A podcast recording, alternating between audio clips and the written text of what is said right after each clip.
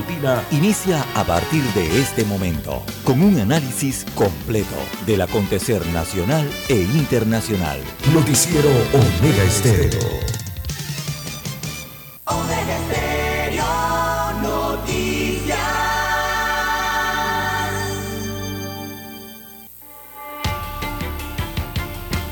A continuación, los titulares, con los hechos que son noticias hoy.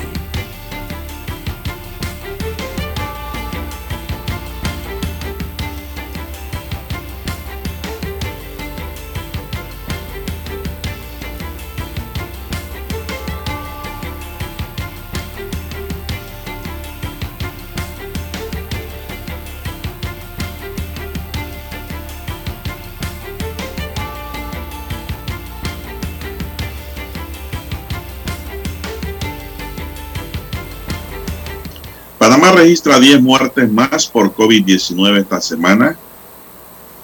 Poder preocupada por decreto que crea Comisión Ciudadana contra la Corrupción. Ayer fue demandada esa comisión. Tribunal de Juicio absuelve a exgobernador Richard Pfeiffer por caso de presunta evasión de cuotas de la Caja de Seguro Social. Coordinadora de los Pueblos Indígenas de Panamá celebra el Día Internacional de la Mujer Indígena. También tenemos que inventario del sector inmobiliario industrial de Panamá crece cada 10% interanual. También para hoy, señoras y señores, si es, se le está terminando el dinero a la Codeco. Dicen que solo tienen presupuesto para octubre. Inician análisis sobre posibilidad de eliminar acuerdos de pena para los violadores. Antay remite 15 casos para que sean investigados. Cruz Roja recibirá dinero para fortalecer programas para atender a los migrantes. La jefa del Comando Sur de Estados Unidos visita Colombia para fortalecer la cooperación y el juicio a Cristina Fernández por corrupción entra en un tramo clave. Señoras y señores, estos son solamente titulares. En breve regresaremos con los detalles de estas y otras noticias. Estos fueron nuestros titulares de hoy. En breve regresamos.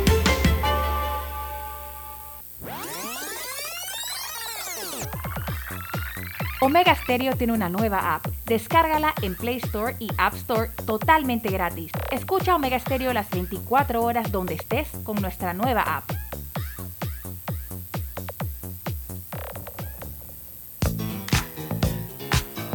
Desde el dominante Cerro Azul en los 107.3. 107.3. Continúa por el majestuoso Cerro Canajagua en los 107.5 para provincias centrales.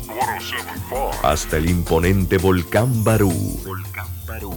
En los 107.3. Transmite Omega Estéreo, cadena nacional simultánea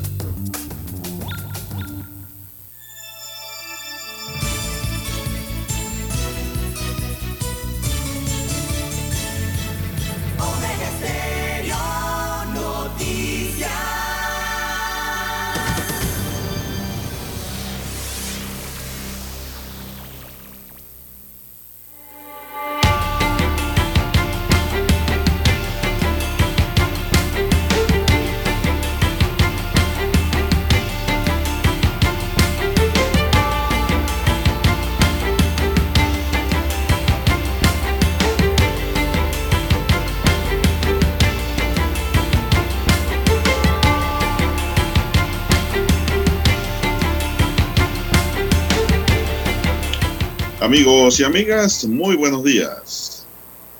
Hoy es martes 6 de septiembre del año 2022. Dani Arauz está en el tablero de controles. En la mesa informativa les saludamos. César Lara. Y Juan de Dios Hernández Sanur, amigos y amigas, muy buenos días. Les salió César Lara como con un eco, con fuerza así, retumbante. como mm. cuando uno habla en una alcantarilla. Así mismo, le sonó retumbante, don César. Bien, amigos y amigas, muy buenos días. Gracias por esa sintonía, gracias por esperarnos, gracias por estar siempre con nosotros, con su noticiero, el primero con las últimas, un noticiero diferente para gente pensante, en donde la noticia es comentada, querida, ¿verdad? Complementada Bienvenidos al espacio informativo. Gracias. Eh, pedimos para todos salud, divino tesoro, seguridad y protección, sabiduría y mucha fe en Dios. Mi línea directa de comunicación es el doble seis catorce catorce cuarenta y cinco. Allí me pueden escribir. En mi línea directa de WhatsApp, don César Lara está en redes. ¿Cuál es su cuenta, don César?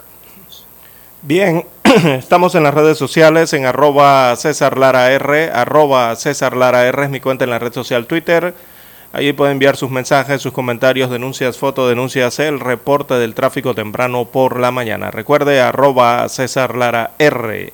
Buenos días Daniel, a usted don Juan de Dios, todos los amigos oyentes a nivel de la República de Panamá, los que ya están conectados en Omega Estéreo, también han activado la aplicación de Omega Estéreo, los que ya están en el canal 856 de Tigo, televisión pagada por cable a nivel nacional, Omega Estéreo llega a su televisor y también los que ya nos sintonizan a nivel nacional en dos frecuencias que cubren las provincias, comarcas y el área marítima.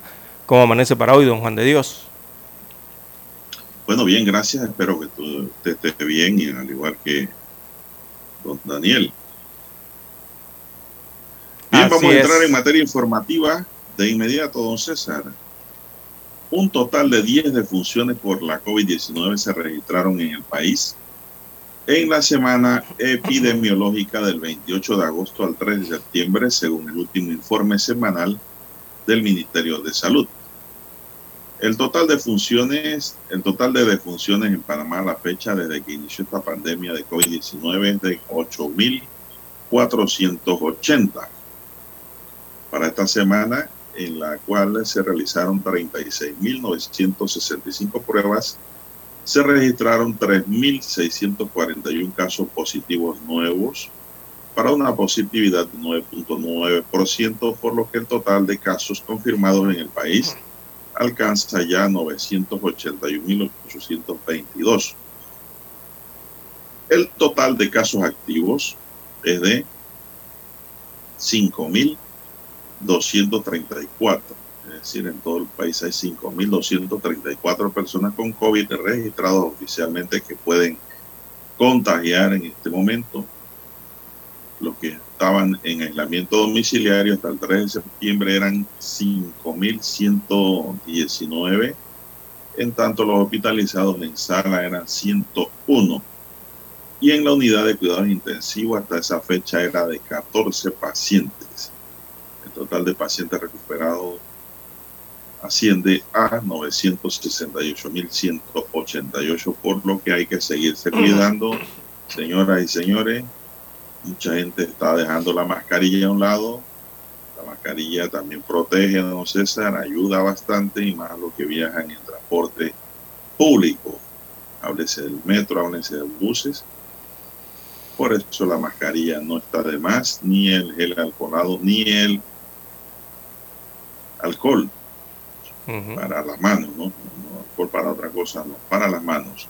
Y lávese bien las manos con agua y jabón donde usted llegue de inmediato. Lávese bien las manos. Esas medidas de aseo le ayuda pues para evitar el COVID y también lo protege contra la viruela del mono, don César. Sí. ¿Qué puede usted agregarme? Bueno, sí, don Juan de Dios, las medidas de cuidado ante el COVID-19 y ante la viruela del mono, que detectaron el caso número 12 el día de ayer, don Juan de Dios, de viruela del mono aquí en Panamá. Así que hay 12 casos, a esa cantidad ha aumentado esta, este virus o esta enfermedad en el país. Así que hay que mantener las medidas que son, bueno, hasta algo similares a las que se utilizan para la COVID-19. Higiene sobre todo, ¿no? Mantener mucha higiene eh, en estos casos. Viendo, 12. Viendo Juan de Dios. sí, 12 casos se han descubierto hasta el momento de la viruela símica en el país. Y bueno, hay que mantener las medidas de bioseguridad para estas enfermedades, don Juan de Dios, y también para otras, ¿no? Porque también por ahí está el, el, mosquito, don Juan de Dios, el dengue, hay que tener cuidado con eso y, hay otras enfermedades, otros virus que están circulando, eh, virus de temporada y otros que no son tan comunes, pero que bueno, con los años eh, se están detectando una mayoría de casos, eh, sobre todo el tema de la toxoplasmosis en mujeres embarazadas. Y bueno, hay que tener cuidado con todo esto, don Juan de Dios, porque si todos se juntan, eh, entonces eh, vienen las problemáticas de, los cuidados sanitarios. Mire usted que ya primero se está hablando de las fiestas patrias, las próximas fiestas patrias de noviembre, su celebración. Depende ¿no? de cómo se mantengan las, los indicadores epidemiológicos del país. Todo indica que habrá fiestas patrias, eh, pero don Juan de Dios, dependiendo de los indicadores, allí luego se tomará decisión sobre si podría haber carnavales. Todo depende, están paso a paso, ¿no? Eh, porque no están seguros los carnavales todavía, la fecha para los carnavales del próximo año hasta el momento, eso no ha sido aprobado. Eh, primero se va a observar el comportamiento durante las fiestas patrias, el 3, eh, el 4, el 5, 10, 28 de noviembre y las otras que se celebran a nivel municipal. Eh, después, las autoridades de salud han señalado que después de noviembre es que tomarán la decisión de los carnavales, o sea que pudiesen estar en 3 y 2 todavía los carnavales por los casos de COVID y sumado a esto ahora de la viruela del mono. Bueno, ahí el único problema, don César, es que usted sabe que los organizadores carnavales empiezan a hacer actividades, ¿no? Sí, el carnaval se organiza con tiempo. La inseguridad que hay que si van o no van, ya eso queda en cada junta. Exacto. Si recogen fondos y no va el asunto, bueno, guárdenlos para el año que viene, el de más arriba, 2023, don César, 2024. Hay que ir paso a paso, ¿no?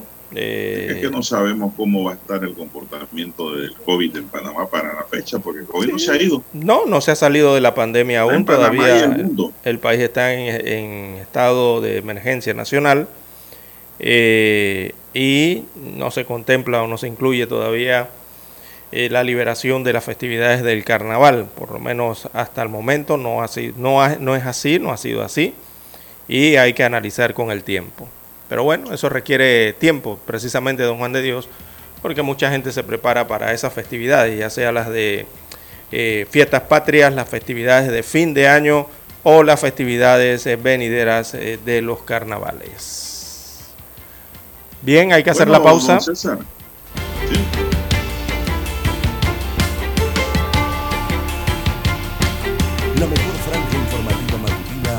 Está en los 107.3 FM de Omega Estéreo. 5.30 AM. Noticiero Omega Estéreo. Presenta los hechos nacionales e internacionales más relevantes del día. 7.30 AM. Infoanálisis. Con entrevistas y análisis con los personajes que son noticia. De 8 y 30 a 9 y 30 de la mañana. Sin rodeos. Con Álvaro Alvarado. De lunes a viernes. Por Omega Estéreo. Para anunciarse en Omega Estéreo, marque el 269-2237. Con mucho gusto le brindaremos una atención profesional y personalizada. Su publicidad en Omega Estéreo. La escucharán de costa a costa y frontera a frontera. Contáctenos 269-2237. Gracias. Omega Stereo tiene una nueva app. Descárgala en Play Store y App Store totalmente gratis. Escucha Omega Stereo las 24 horas donde estés con nuestra aplicación totalmente nueva. En centrales telefónicas, la casa del teléfono es tu mejor opción. Te asesoramos y ofrecemos buena atención años de experiencia trabajando para ti. teléfono, ubicados en Via Brasil y Vista Hermosa. La casa del teléfono, líder de telecomunicaciones. La casa del teléfono, distribuidores de Panasonic. Ven a visitarnos. La casa del teléfono.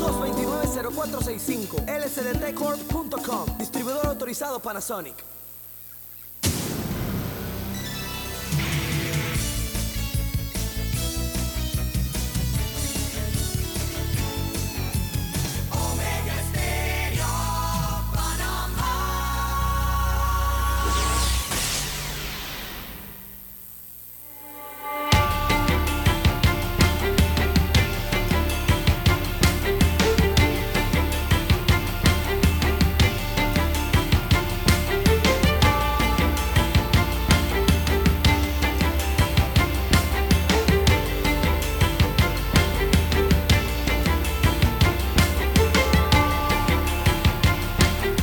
Bien, bien, bien. Son las 5.51 minutos. Oiga, don César dice Dani que le gusta mi jacket.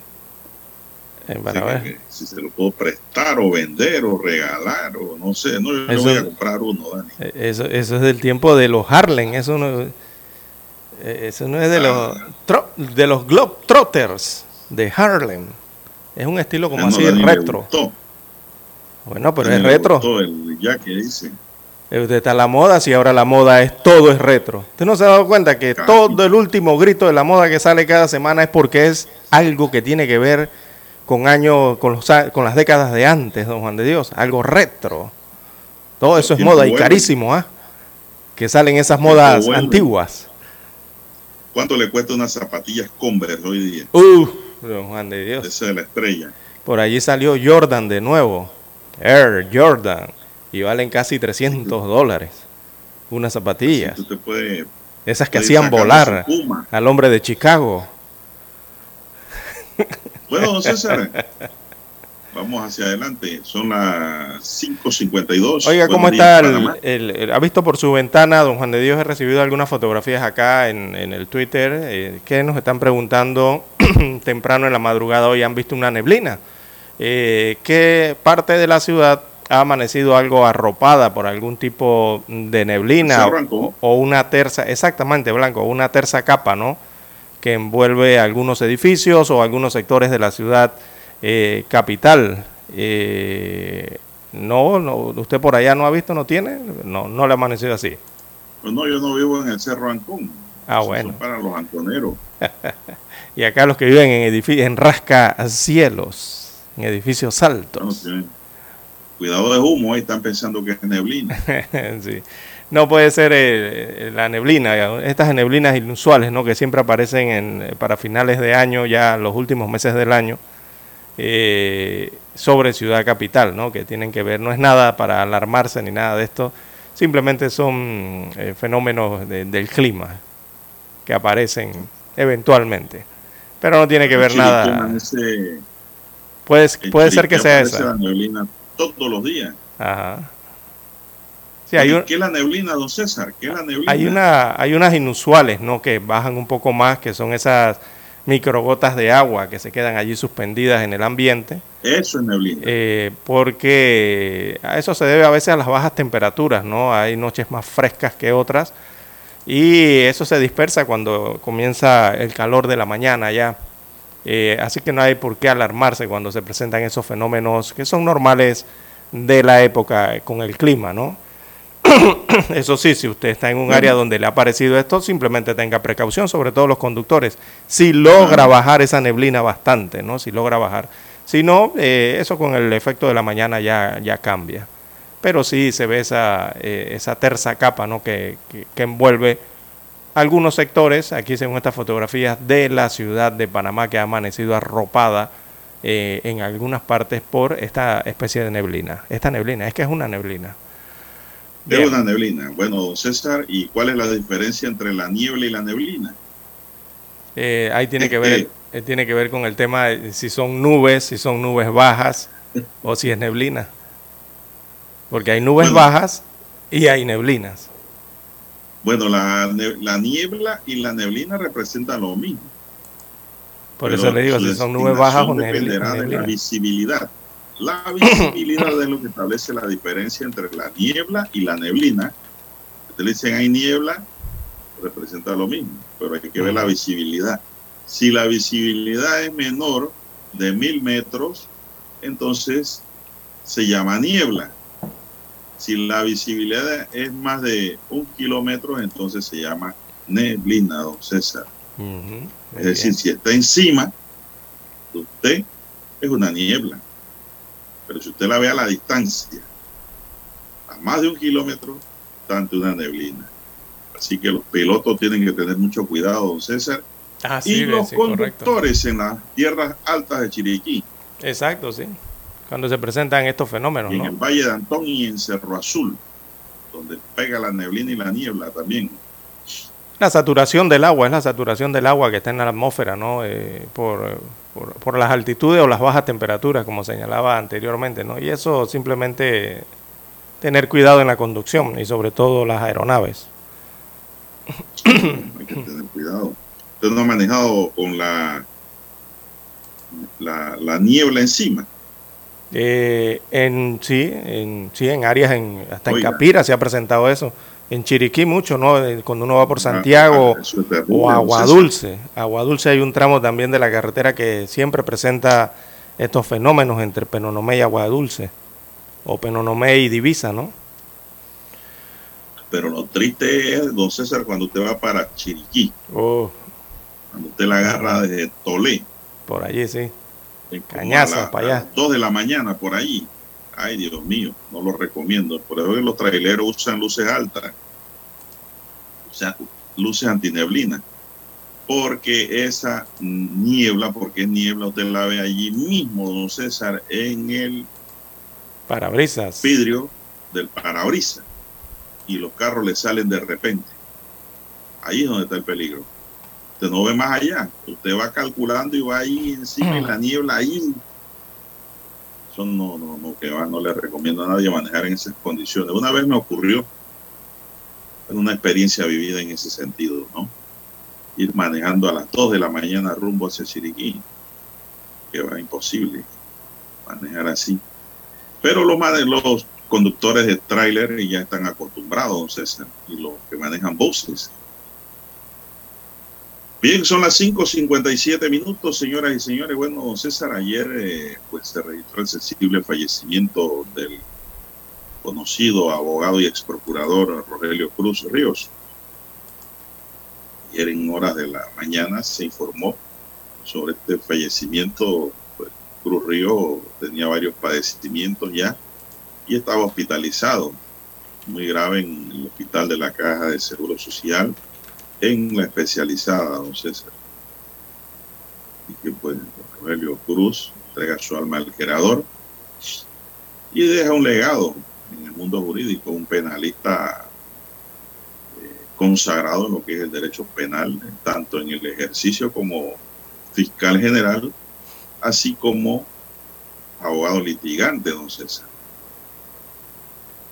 Dio a conocer en Panamá, en el mundo jurídico, por su actividad permanente en los tiempos de la cruzada civilista, ¿se acuerdan, no César? Sí, sí. Fue abogado en esa época, en la época militar, aquí, eh, fue abogado de muchísimos civilistas que combatían políticamente contra el régimen militar. Eso se lo reconoció Guillermo Endara cuando llega al poder y lo nombra procurador general de la nación donde estuvo allí un buen tiempo. No recuerdo cuántos años estuvo allí, no sé si dos o tres. Pero después él pasa a ser abogado, pues, y profesor. Así que pues deja allí. Recientemente el Colegio Nacional de Abogados le había hecho un homenaje a don César eh, como eh, un jurista eso nadie se lo podía quitar, don César. He leído de todo, a favor y en contra de Rogelio Cruz, pero él era un jurista, un estudioso del derecho, aplicaba el derecho y tenía buenos resultados pues, como abogado litigante. Y pues pasa su alma a Rogelio Cruz. participó en esta emisora también muchísimas veces, don César. Sí, claro, cómo no. Eh, el abogado... Eh, abogado con amplia trayectoria, ¿no? De 80 años de edad eh, tenía Rogelio Cruz al momento de su deceso el día de ayer, 80 años cumplidos. como usted bien señala, ampliamente conocido de ejercer la profesión de la abogacía en el país. recordemos que él ejerció de forma privada, pero especialmente también materias relacionadas con los seguros, también con el tema bancario, la parte abogadiles en tema bancario, los litigios de derecho civil, también el mercantil estuvo en el constitucional, en el internacional, en derechos humanos también eh, destacó, al igual que en lo administrativo y en el derecho penal. Así que caminó por todos esos senderos, don Juan de Dios. Sí, era un abogado todoterreno. Eso es bueno. El abogado debe ser todoterreno. Me dice don Marco Tulio Hernández, el abogado tiene que ser todoterreno. no quedarse arrinconado nada más allí en una rama. No. Así es, lamentable el, lamentable el fallecimiento del abogado Cruz y bueno, extendemos las condolencias a su familia. Hay que hacer la pausa, don Juan de Dios, para escuchar el himno nacional.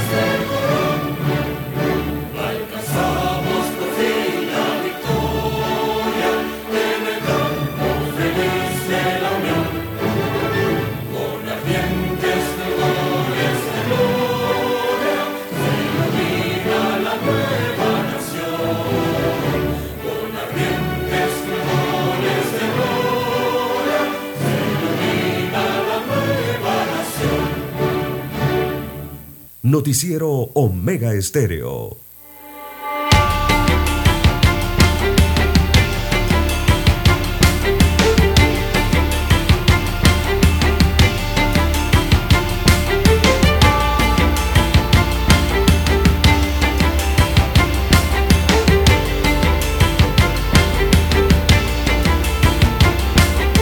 Bien, amigos y amigas, bueno, el CONET muestra una preocupación, don César, Consejo Nacional de la Empresa Privada está preocupada por decreto que crea Comisión Ciudadana contra la Corrupción. Vamos a ver a qué se debe la preocupación. El Consejo Nacional de la Empresa Privada mostró su preocupación por la emisión por parte del órgano ejecutivo del decreto 215 de primero de septiembre de 2022, mediante el cual se crea la Comisión Ciudadana contra la Corrupción, sin contar a amplios sectores de la sociedad. La lucha contra la corrupción debe ser un compromiso de todos. Las autoridades deben estar, deben estar a la vanguardia de estos esfuerzos y los ciudadanos tenemos que constituirnos en verdaderos auditores de la gestión institucional, señalaron los empresarios en un comunicado. El clientelismo, la burocracia frondosa y las prácticas clientelares son predisponentes de la ocupación y corrupción. Nos preocupa que la comisión que se crea solo tome en cuenta determinado grupo con un criterio totalmente excluyente el derecho de mención manda un mensaje equivocado ya que implícitamente señala que solo la sociedad tiene la facultad de hacer aportes en la lucha contra la corrupción, agregaron los empresarios en un comunicado. El CONDEM destaca que resulta imprescindible que se le dé valor a la ley de transparencia para que la misma se aplique con resultados más tangibles. Además, es importante que los órganos del Estado cumplan su papel a cabalidad con entendimiento que la austeridad es esencial. Reiteramos que el combate a la corrupción es vital para que la justicia sea eficiente, imparcial y expedita. El Consejo Nacional de la Empresa Privada seguirá el camino de la lucha por un Panamá mejor para que la transparencia impere y la corrupción no tenga lugar. Eh, la magistrada de la Corte Suprema de Justicia, Miriam Chen, deberá definir cuál será el futuro del decreto ejecutivo 215 que creó la Comisión contra la Corrupción. Pues ayer el abogado Ernesto Cedeño interpuso un recurso de nulidad para que se declare nulo por ilegal el decreto ejecutivo 215 que crea la Comisión Ciudadana contra la Corrupción, establece la composición y esquema de funcionamiento. El decreto indica que mediante la ley 42 de 1 de julio de 1998, Panamá en su condición de miembro de la Organización de Estados Americanos aprobó la Convención Interamericana para la Corrupción suscrita en Venezuela el 29 de marzo de 1996 que dispone que los estados convienen en considerar en sus respectivos sistemas institucionales la aplicación de medidas destinadas a crear mecanismos para estimular la participación de la sociedad civil y de las organizaciones no gubernamentales en los esfuerzos para prevenir y combatir la corrupción. Bueno, esto no me dice realmente aquí, don César, esta nota del diario La Estrella, en base a qué establece la nulidad el abogado Cedeño. Sí, y el mismo abogado presentó las dos, las dos eh, demandas. Eh, una, una, es porque señala riñe con la disposición de eso que acaba de leer, que es el decreto del Consejo de Concertación Nacional, ¿no? Para el desarrollo, o sea, eh, riñe contra la ley 20 del, del 2008.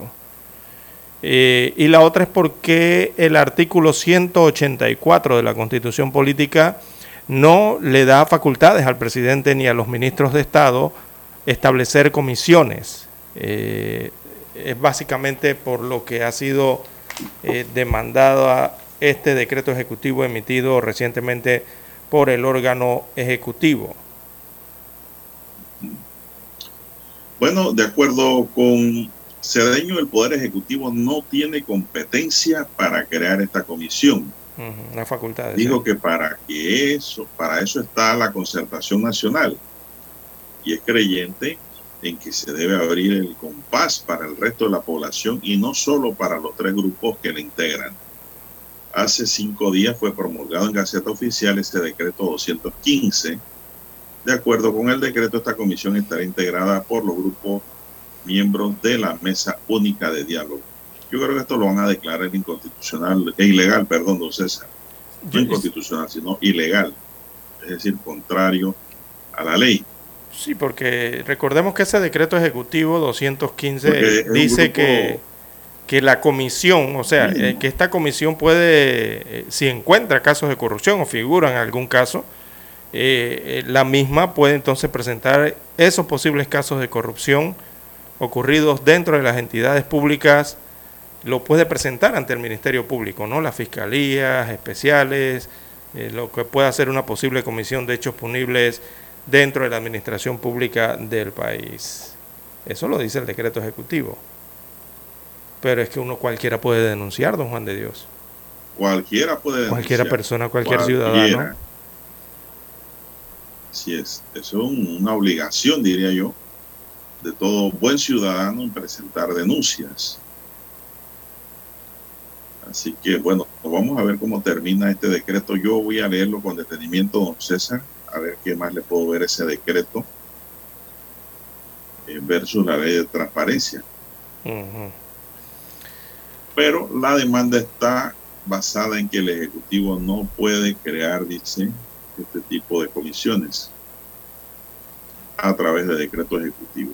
Sí, recordemos que eh, a través del mismo decreto ejecutivo que creó esa comisión eh, ciudadana contra la corrupción, esta, este decreto establece que esa comisión está representada por los bastiones de lucha del oriente chiricano, ¿no? También del pueblo Navebugle y los campesinos. También dos representantes eh, de la Alianza Pueblo Unido por la Vida y dos representantes de la Alianza Nacional por los Derechos de los Pueblos Organizados. Y también que estará bajo la coordinación de la Autoridad Nacional de Transparencia y Acceso a la Información. Así está conformada o estaría conformada esa comisión, ¿no? creada mediante ese decreto. Pero, don César, la verdad es que la legitimidad ciudadana. Cualquier ciudadano está legitimado para denunciar, don César. El tema es que aquí lo, lo han sectorizado, ¿no? A través de una comisión de un grupo de personas en donde pues no, como dice el CONEP, no, no hay la representatividad integral de toda la sociedad panameña. Esto, yo creo lo que, que lo que necesitamos es acción, don César. Aquí están los grupos anticorrupción ya establecidos. Aquí está la ANTAI, don César. Aquí está la DGI. Aquí está la Contraloría. Está la Defensoría del Pueblo y así sucesivamente si vamos buscando entes fiscalizadores la asamblea son las denuncias y si las hay no existen debidamente sustentadas con el caudal probatorio y elementos de convicción que conlleven pues al ministerio público en el caso tal a hacer eh, germinar un proceso de investigación es decir, que no se quede allí muera ahogado en su, su recipiente.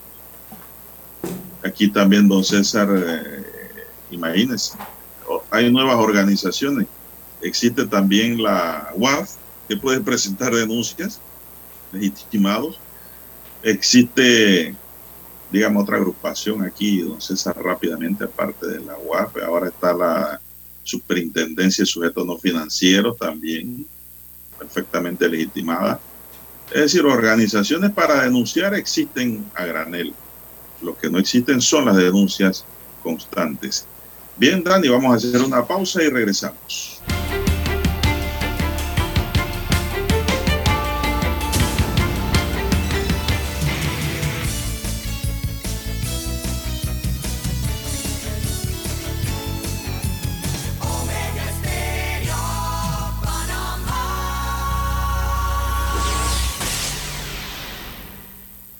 Desde Washington, vía satélite, presentamos Ciencia y Tecnología.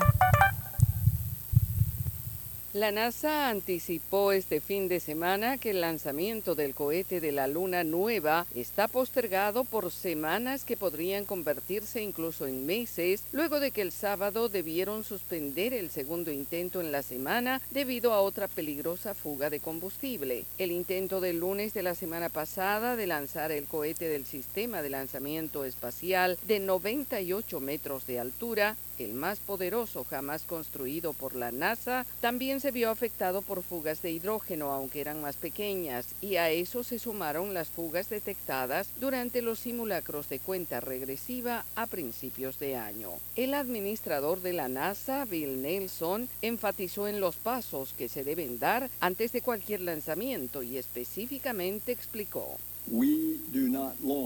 No lanzamos hasta que creemos que es correcto y estos equipos han trabajado en eso y esa es la conclusión a la que llegaron. Así que veo esto como parte de nuestro programa espacial en el que la seguridad es lo primero de la lista. La NASA ya ha estado esperando años para enviar la cápsula de la tripulación sobre el cohete alrededor de la Luna. Si la demostración de seis semanas tiene éxito, los astronautas podrían volar alrededor de la Luna en 2024 y aterrizar en ella en 2025. La última vez que se pisó la Luna fue hace 50 años. Miles de personas que llenaron la costa durante el largo fin de semana del Día del Trabajo con la esperanza de ver volar el cohete del sistema de lanzamiento espacial se fueron decepcionados. El vuelo de prueba con un costo de 4.100 millones de dólares es el primer paso en el programa Artemis de la NASA de exploración lunar renovada, que lleva el nombre de la hermana gemela de Apolo en la mitología griega. Con años de retraso y miles de millones por encima del presupuesto, Artemis tiene como objetivo establecer una presencia humana sostenida en la Luna y las tripulaciones eventualmente pasarían semanas allí se considera un campo de entrenamiento para Marte. 12 astronautas caminaron sobre la Luna durante el programa Apolo la última vez, en 1972. Yoconda Tapia, Voz de América, Washington. Desde Washington, vía satélite, hemos presentado Ciencia y Tecnología. La mejor franja informativa matutina está en los 107.3 FM de Omega Estéreo. 5.30 AM. Noticiero Omega Estéreo. Presenta los hechos nacionales e internacionales más relevantes del día. 7.30 AM. Infoanálisis. Con entrevistas y análisis con los personajes que son noticia. De 8 y 30 a 9 y 30 de la mañana. Sin rodeos. Con Álvaro Alvarado. De lunes a viernes por Omega Estéreo.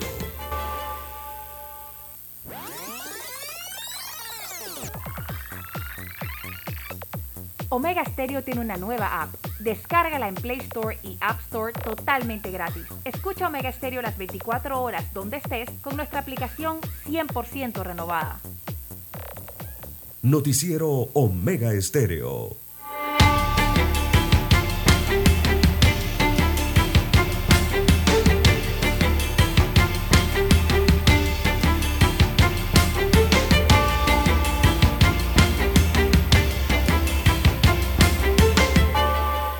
Son las 6:18 minutos.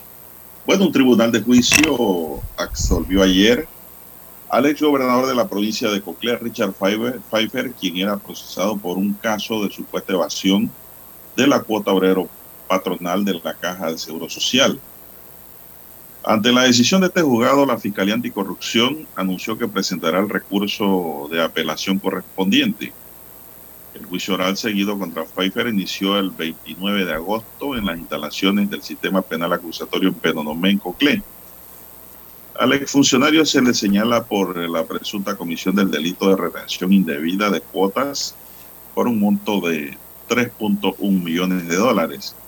El tribunal de juicio está conformado por las juezas Virginia Rodríguez, que lo preside, Lorelia Bonilla y Amarelis Sucre. El Ministerio Público estuvo representado por Mahmoud Dau Hassan. La investigación se inició a finales de 2013 hasta enero de 2015 por la presunta retención de las cuotas del Seguro Social a través de las empresas Petaquilla Gold SA y Panamá Desarrollo de Infraestructuras SA, de las cuales era representante legal el exgobernador de la provincia de Coclé. Esto fue lo que ocurrió ayer, don César. Dice que lo absorbieron. Bueno, yo no sé cómo fue la decisión. Pero el periódico dice aquí que lo absorbieron. Otro periódico dice, don César, que lo declararon no culpable. Bueno, habría que ver, ¿no? ¿Qué fue lo que se declaró? Son las 6:20 minutos, pero lo cierto es que las dos decisiones le benefician, don César. Indistintamente cuál de las dos haya sido. ¿Qué más tenemos en esta mañana? Eh, bien, don Juan de Dios, he abierto el diario El Siglo y leyendo entre las páginas, bueno, me ha llamado la atención eh, y me he detenido donde está la caricatura del diario El Siglo para el día de hoy. Mire, don Juan de Dios, hay veces que las noticias no están en los titulares y en las noticias redactadas.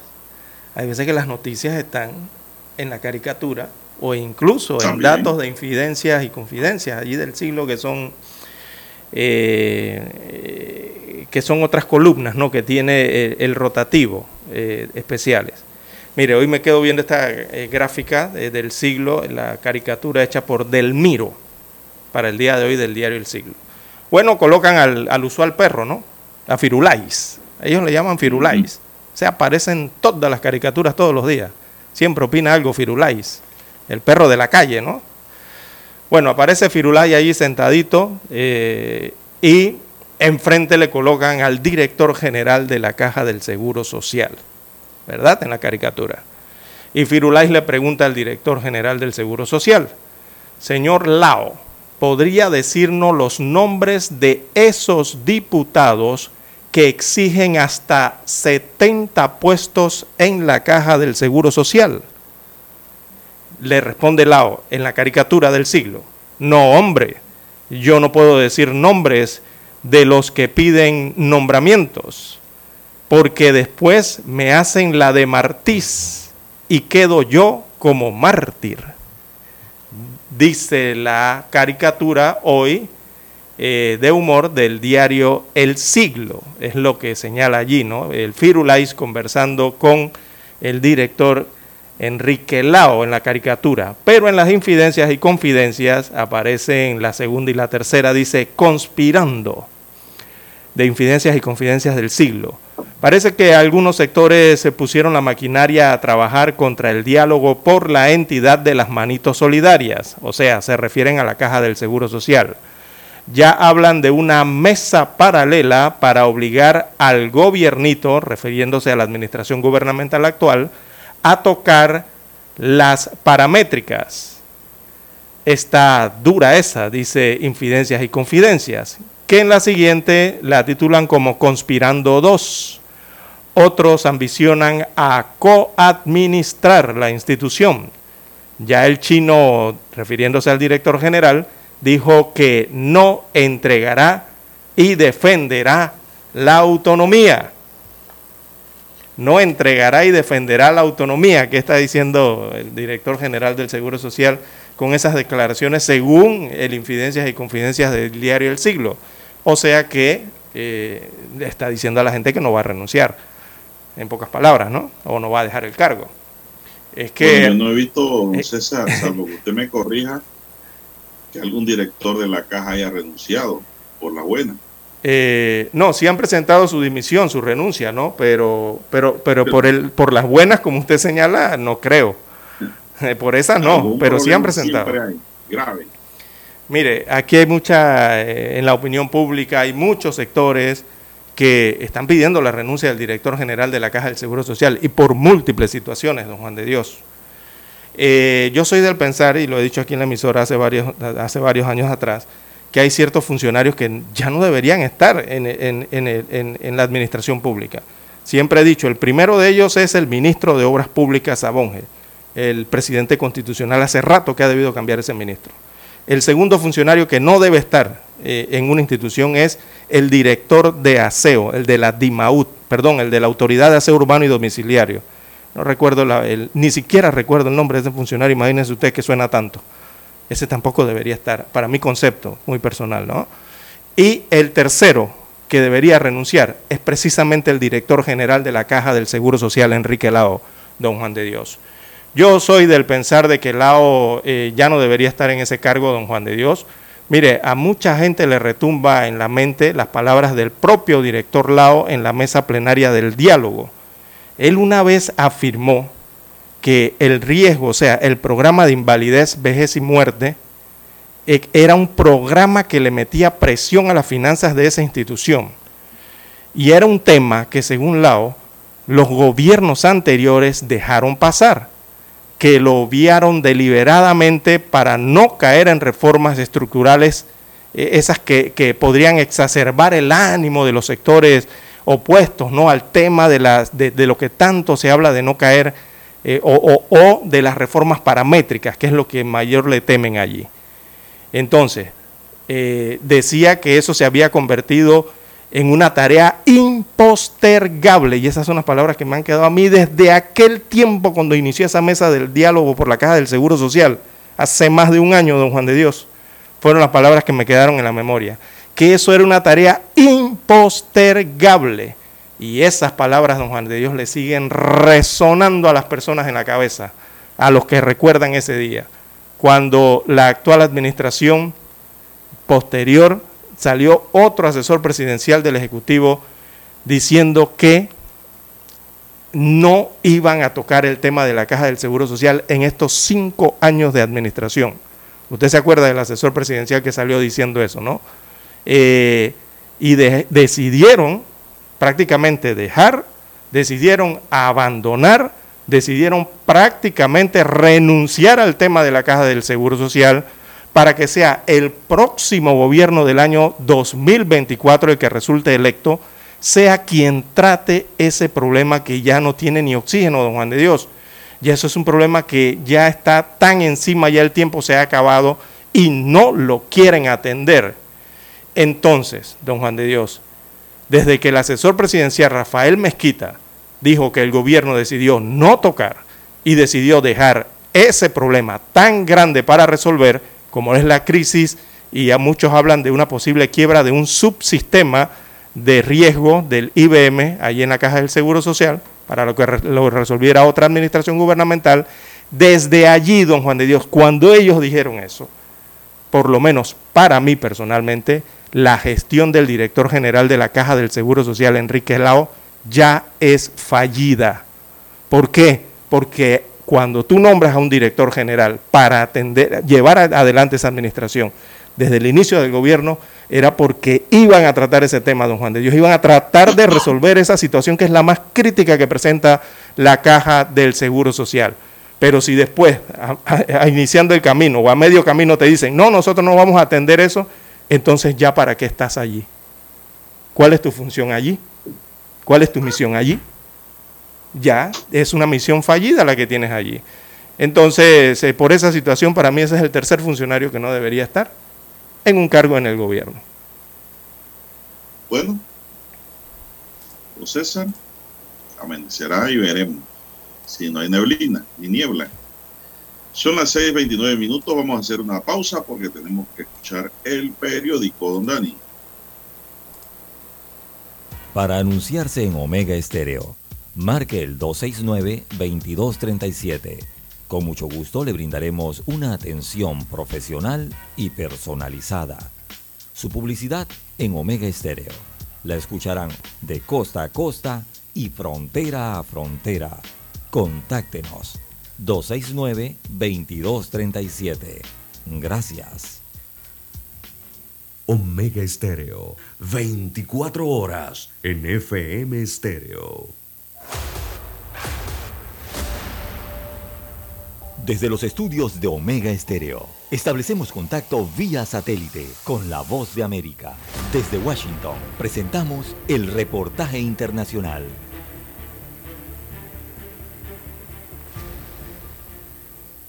La patrulla fronteriza de Estados Unidos advirtió que esta semana se pronostican más lluvias y por ello un mayor riesgo para el cruce del Río Grande, también conocido como Río Bravo, que ha experimentado una corriente en aumento y fuertes empujes que pueden arrastrar a las personas. Las autoridades dijeron textualmente, a pesar de estas condiciones adversas, la patrulla fronteriza de Estados Unidos en el sector del río continúa encontrando grandes grupos de más de 100 o más de 200 que intentan cruzar el Río Grande diariamente, destacó la patrulla fronteriza y añadió, en un esfuerzo por evitar más pérdidas de vidas, les pedimos a todos que eviten cruzar ilegalmente. Nueve migrantes murieron el viernes y 37 fueron rescatados cuando intentaban cruzar este río hacia Estados Unidos cerca de Eagle Pass, en Texas. Los agentes de la patrulla fronteriza dijeron que un total de 53 migrantes fueron detenidos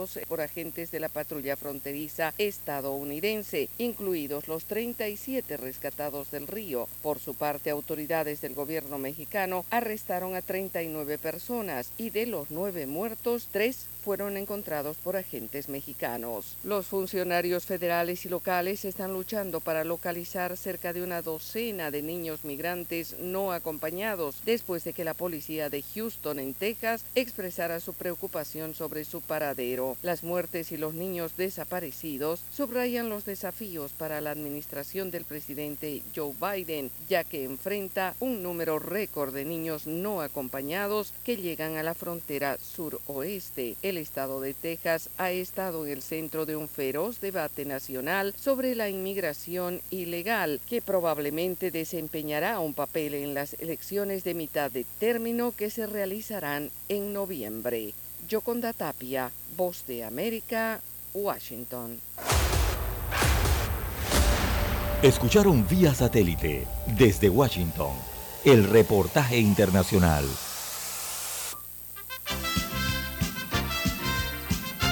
Infoanálisis, de lunes a viernes, de 7 y 30 a 8 y 30 de la mañana por los 107.3 FM de Omega Estéreo.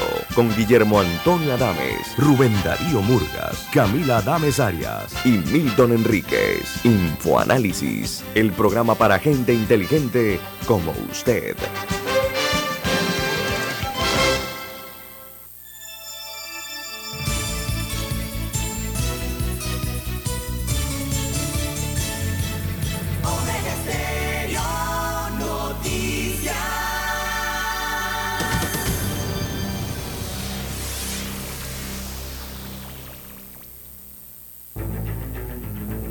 Las noticias impresas en tinta sobre papel. Con ustedes. Escuchando el periódico. Los titulares de las primeras planas de los diarios estándares de circulación en Panamá.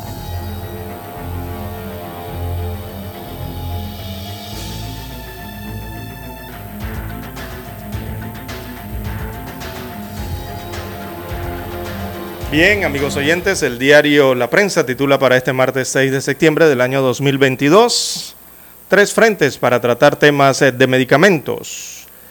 Destaca la información de salud pública redactada por Aleida Samaniego de la redacción de La Prensa que hay tres discusiones en curso, refiriéndose a tres mesas eh, con el objetivo de acabar con el desabastecimiento de medicinas en el sector público de salud y abaratar los precios en el mercado local. En esa búsqueda de soluciones, eh, cada frente tiene planteamientos y alternativas eh, diferentes. Destaca la información que el gobierno reconoce que las soluciones no son perfectas, pero alega que están dando pasos en la dirección correcta frente al alto costo de las medicinas. También en otros títulos del diario La Prensa para hoy, estructura partidista se impone en la libre postulación. Así que dos miembros de partidos están entre los tres eh, con mayor número de firmas en la carrera por la presidencia a través de la libre postulación, o los independientes, como lo conocen en Panamá. Algunos afirman que aquí ganan los recursos económicos y las grandes estructuras, dice hoy el título del diario La Prensa. Bueno, hay que ver las razones, podrían ser varias razones del por qué eh, los ciudadanos inscritos en partidos, por una parte, se inclinan por candidaturas independientes Y la otra parte, eh, porque esos mismos inscritos están firmando masivamente por candidatos para algunos que estarían disfrazados de independientes, porque todavía permanecen en las filas de inscritos en sus respectivos partidos, cuando intentan eh, una, eh, lograr eh, una posición o lograr una aspiración a través de la libre postulación. Bien, en más títulos del diario La Prensa para hoy, demandado ante la Corte Suprema de Justicia, decreto que crea nueva comisión anticorrupción. Es una acción legal, esto debido a que riñe con la disposición que creó el Consejo de la Concertación Nacional para el Desarrollo, que es la ley número 20 del 2008, y porque el artículo 184 de la Constitución Política de la República de Panamá no le da facultades al presidente ni a los ministros de Estado establecer comisiones. Eh, así fue demandado el decreto ejecutivo número 215 del 1 de septiembre del 2022 que creó la Comisión Ciudadana contra la Corrupción. También en otros títulos eh, para la mañana de hoy, licitaciones para compra de energía a corto y largo plazo. Bien, en el mercado energético eh, eh, se maneja que la Secretaría Nacional de Energía y la empresa de transmisión eléctrica presentarán los pliegos para licitar compra de energía. Así que la de corto plazo es para el suministro entre el año 2022 y 2025, mientras que la energía de largo plazo cubriría entre el 2026 y el año 2040. También el streaming y la búsqueda de nuevas vías para sobrevivir. Esto se refiere a las plataformas digitales. Así que las plataformas de streaming eh, buscan nuevas estrategias para prevalecer en un mercado del que han salido millones de suscriptores en los últimos años. Por ejemplo, eh, revisan opciones eh, de fusionarse e incluir publicidad y contenidos en directo. También para hoy la prensa titula en panorama, la CENIAF aspira a operar en el año 2023 con 15.1 millones de dólares. Es el presupuesto que sustentó perdón, en la Asamblea Nacional para la vigencia fiscal del próximo año. También en panorama aparece fotografía de Boric, el presidente de Chile. Destacan que Boric impulsa nueva vía para redactar otra constitución. En los deportes, el campeón Real Madrid inicia la defensa de su corona, ya sabe, don Daniel. Y aparece el martes financiero. Hoy en el diario La Prensa, desarrollan el reportaje Cero Intolerancia Revolucionar el mercado de bienes raíces, o sea, cero, eh, no, aquí viene siendo cero intenta, se refieren a un sujeto, cero intenta revolucionar el mercado de bienes raíces, debe ser alguna empresa. Bien, son los títulos que aparecen para hoy. Bueno, se nos quedaba la fotografía principal que fue captada en el corregimiento de, eh, este es el corregimiento de Ancón, aquí en Ciudad Capital, en el sector de Albrook, donde está el Albrook Mall.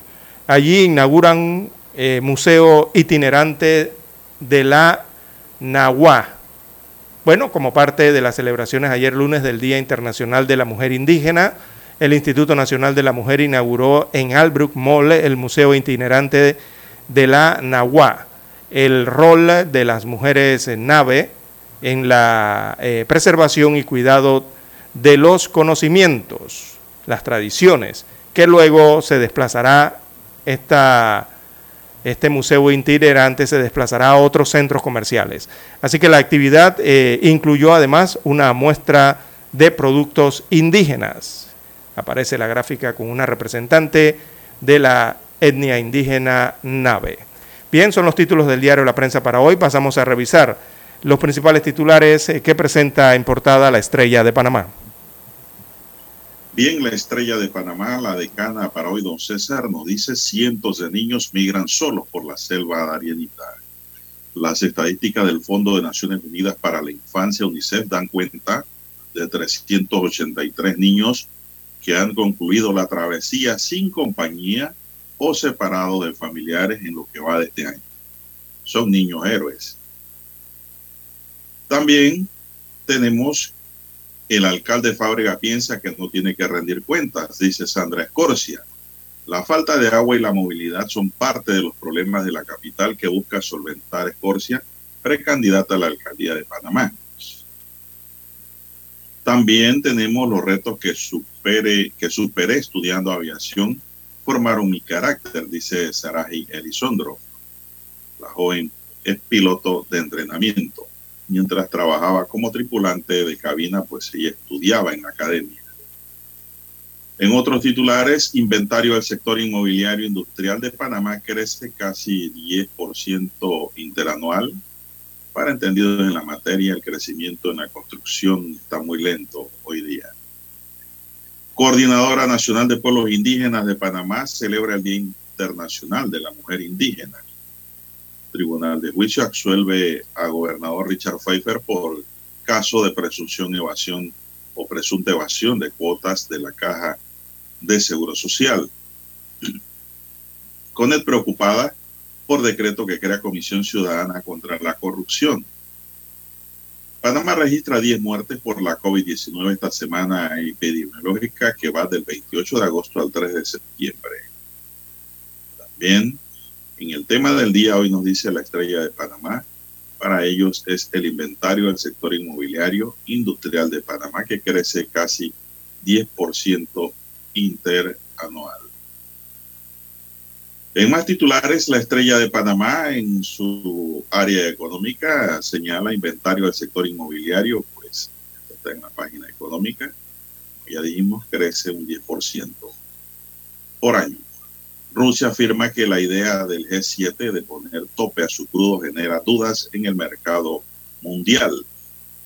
El petróleo de Texas abre con una subida de 3,37% hasta los 90,24 dólares por barril. La ONU confirma que habrá hambruna en dos regiones de Somalia antes de fin de año. En deportes, vuelven las jornadas mágicas de la UEFA Champions League.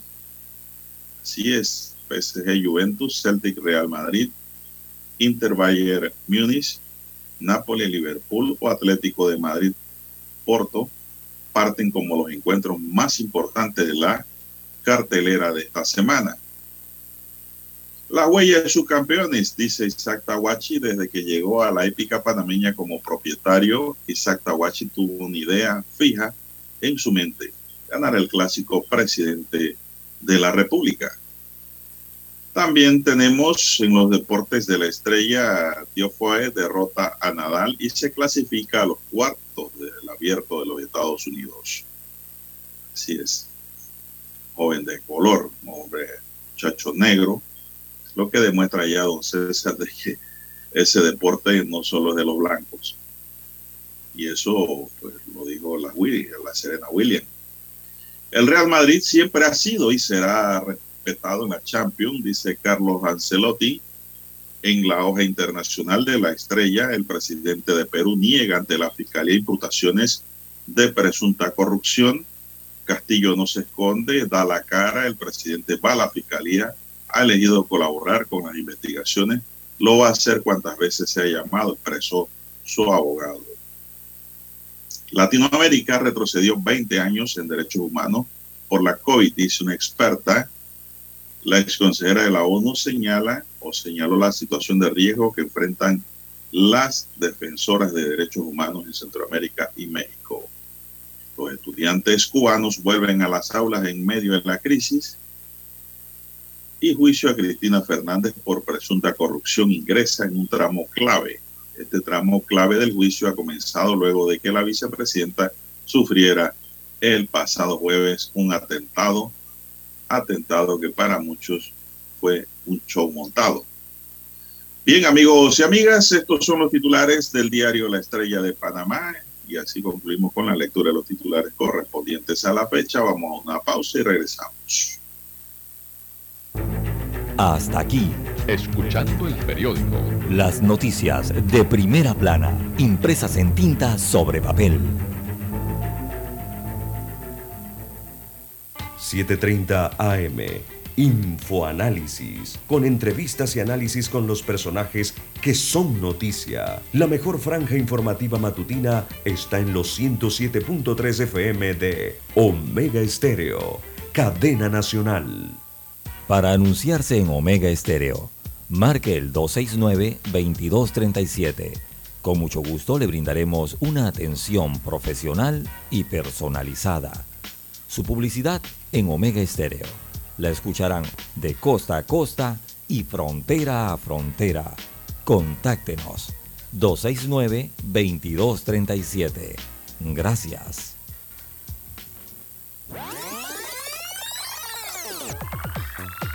Omega Stereo tiene una nueva app. Descárgala en Play Store y App Store totalmente gratis. Escucha Omega Stereo las 24 horas donde estés con nuestra nueva app. Noticiero Omega Estéreo.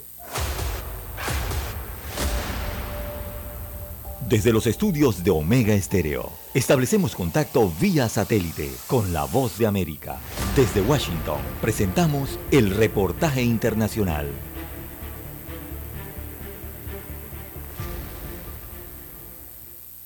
Los equipos de emergencia continúan trabajando a contrarreloj para apagar las llamas que abrasan miles de hectáreas en California, mientras que las altas temperaturas dificultan las labores de extinción. En esta ocasión, con fatales consecuencias, dos personas fallecieron en uno de los incendios al norte del estado, tal y como informaron autoridades de la localidad. La situación es crítica para los vecinos del condado de Siskiyou y es que al menos un millar de familias continúa bajo órdenes de evacuación sin saber cuándo podrán regresar a sus hogares, mientras que el desabastecimiento de energía impide llevar a cabo tareas cotidianas. Como resultado de los incendios forestales conocidos como Mill y Mountain, por ahora más de 100 estructuras fueron destruidas o dañadas, según el Departamento Forestal y de Protección contra Incendios de California. Sin embargo, no especificaron de qué tipo de edificios se trataba, si eran de oficinas o por el contrario residenciales. La crisis climática resulta especialmente palpable en esta región del país donde la emergencia es desbordante para el Departamento de Silvicultura y Protección contra Incendios de California. Hace tan solo unos días el gobernador de uno de los estados más grandes del país, Gavin Newsom, se dirigió a sus ciudadanos en un mensaje en el que advirtió sobre las fatales consecuencias del cambio climático.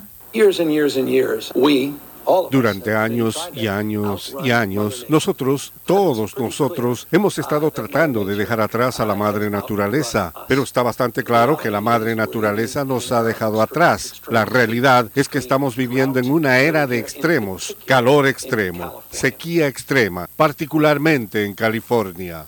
Newsom enfatizó en la necesidad de actuar con urgencia y determinación para revertir los efectos de la emergencia climática que sufre el planeta y que cada vez empeoran más y exhortó a los californianos a ahorrar en el gasto energético y en general a llevar a cabo una estrategia dirigida a reducir el consumo en la medida de lo posible. Judith Martín Rodríguez, Voz de América. Escucharon vía satélite desde Washington el reportaje internacional. La mejor franja informativa matutina está en los 107.3 FM de Omega Estéreo. 5.30 AM. Noticiero Omega Estéreo. Presenta los hechos nacionales e internacionales más relevantes del día. 7.30 AM. Infoanálisis. Con entrevistas y análisis con los personajes que son noticia. De 8 y 30 a 9 y 30 de la mañana sin rodeos, con Álvaro Alvarado, de lunes a viernes, por Omega Estéreo. Es momento de adentrarnos al mar de la información. Este es el resultado de nuestra navegación por las noticias internacionales más importantes en este momento.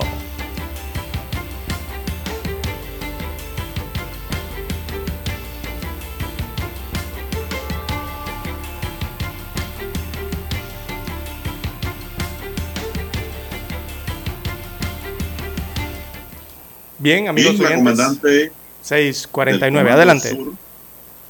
Sí, así es, don César, la comandante del Comando Sur de Estados Unidos, la general Laura Richardson, llegó ayer a Bogotá para realizar una visita de tres días a Colombia con el objetivo de fortalecer la cooperación en temas como seguridad y medio ambiente.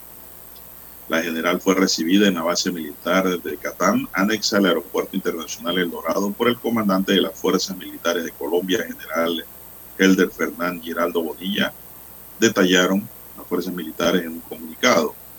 En su visita a Colombia, Richardson cumplirá con una agenda que incluye reuniones con el ministro de Defensa, Iván Velázquez, y el comandante de las fuerzas militares, así como una visita a unidades estratégicas como la Fuerza de Tarea Conjunta Omega, que opera en el sur este, suroeste del país. Eh, la general de unos 50 años, en su recorrido conocerá de primera mano los avances en materia medioambiental con la operación Artemia. Bueno, eso es lo que va a haber allá, don César. Y que yo sepa, Colombia no le envía su droga que decomisa a Estados Unidos para que ellos la quemen, ¿verdad? No, no. Para nada. Ellos se deshacen de eso en Colombia. Eh, bien, don Juan de Dios. tener un incinerador. Increíble Panamá, increíble Panamá. Increíble de, de, lo increíble. Sí, a veces uno se pone a pensar la este vergüenza internacional que se pasa. Todos los gobiernos que han pasado son responsables de ese problema. Exacto. Y de esa vergüenza, porque eso es una vergüenza. Y es una vergüenza internacional. Así es. Correcto, no tener capacidad para destruir droga. O sea que después que matas al tigre no sabes qué hacer con el cuero. Eh, increíble, don Juan de Dios. Puede ser. Bien, don Juan de Dios, las 6.51 minutos de la mañana en todo el territorio nacional. Es noticia a nivel mundial el día de hoy en Gran Bretaña, don Juan de Dios, porque hoy va a asumir eh, una primero, bueno, ella sería una primer, una primera ministro. Para algunos será primera ministra eh, o primer ministro, pero allí viene siendo primera ministro. Eh, Gran Bretaña tendrá hoy a otra mujer al mando, a cargo de las riendas de este importante país en Europa. Así que hoy Isabel, la reina Isabel II eh, o segunda desde Escocia, allá en el castillo de Balmoral, eh, debe estar recibiendo ya a estas horas al Boris Johnson, que es el primer ministro que renunció. Él tiene que presentarle oficialmente su renuncia al día de hoy, lo debe estar haciendo en estos momentos en Escocia.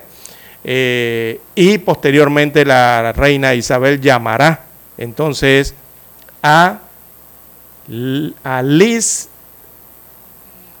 Strauss. Así es, eh, su nombre correcto es Elizabeth Strauss, pero es muy conocida políticamente en Inglaterra, perdón, en el Reino Unido como Liz Strauss. Ya la llamará entonces para que asuma el cargo de primera ministro de Gran Bretaña y forme gobierno. Eso se va a estar registrando entre, a estas horas, entre 6, 7, 8 de la mañana, hora de Panamá. Allá ha pasado ya el mediodía en Escocia. Y es la, después de 70 años, eh, es la primera vez que ocurre un traspaso fuera de Inglaterra. O sea, lo van a hacer en Escocia, porque la reina tiene problemas de movilidad y se encuentra precisamente en el castillo de Balmoral en Escocia eh, de vacaciones y van a hacer todo el, acto y el traspaso lo van a hacer en Escocia. No corresponderá en esta ocasión en el territorio de Inglaterra, como regularmente se hace acá en los palacios principales en Londres, ¿no? Eh, así que eso se estará verificando el día de hoy.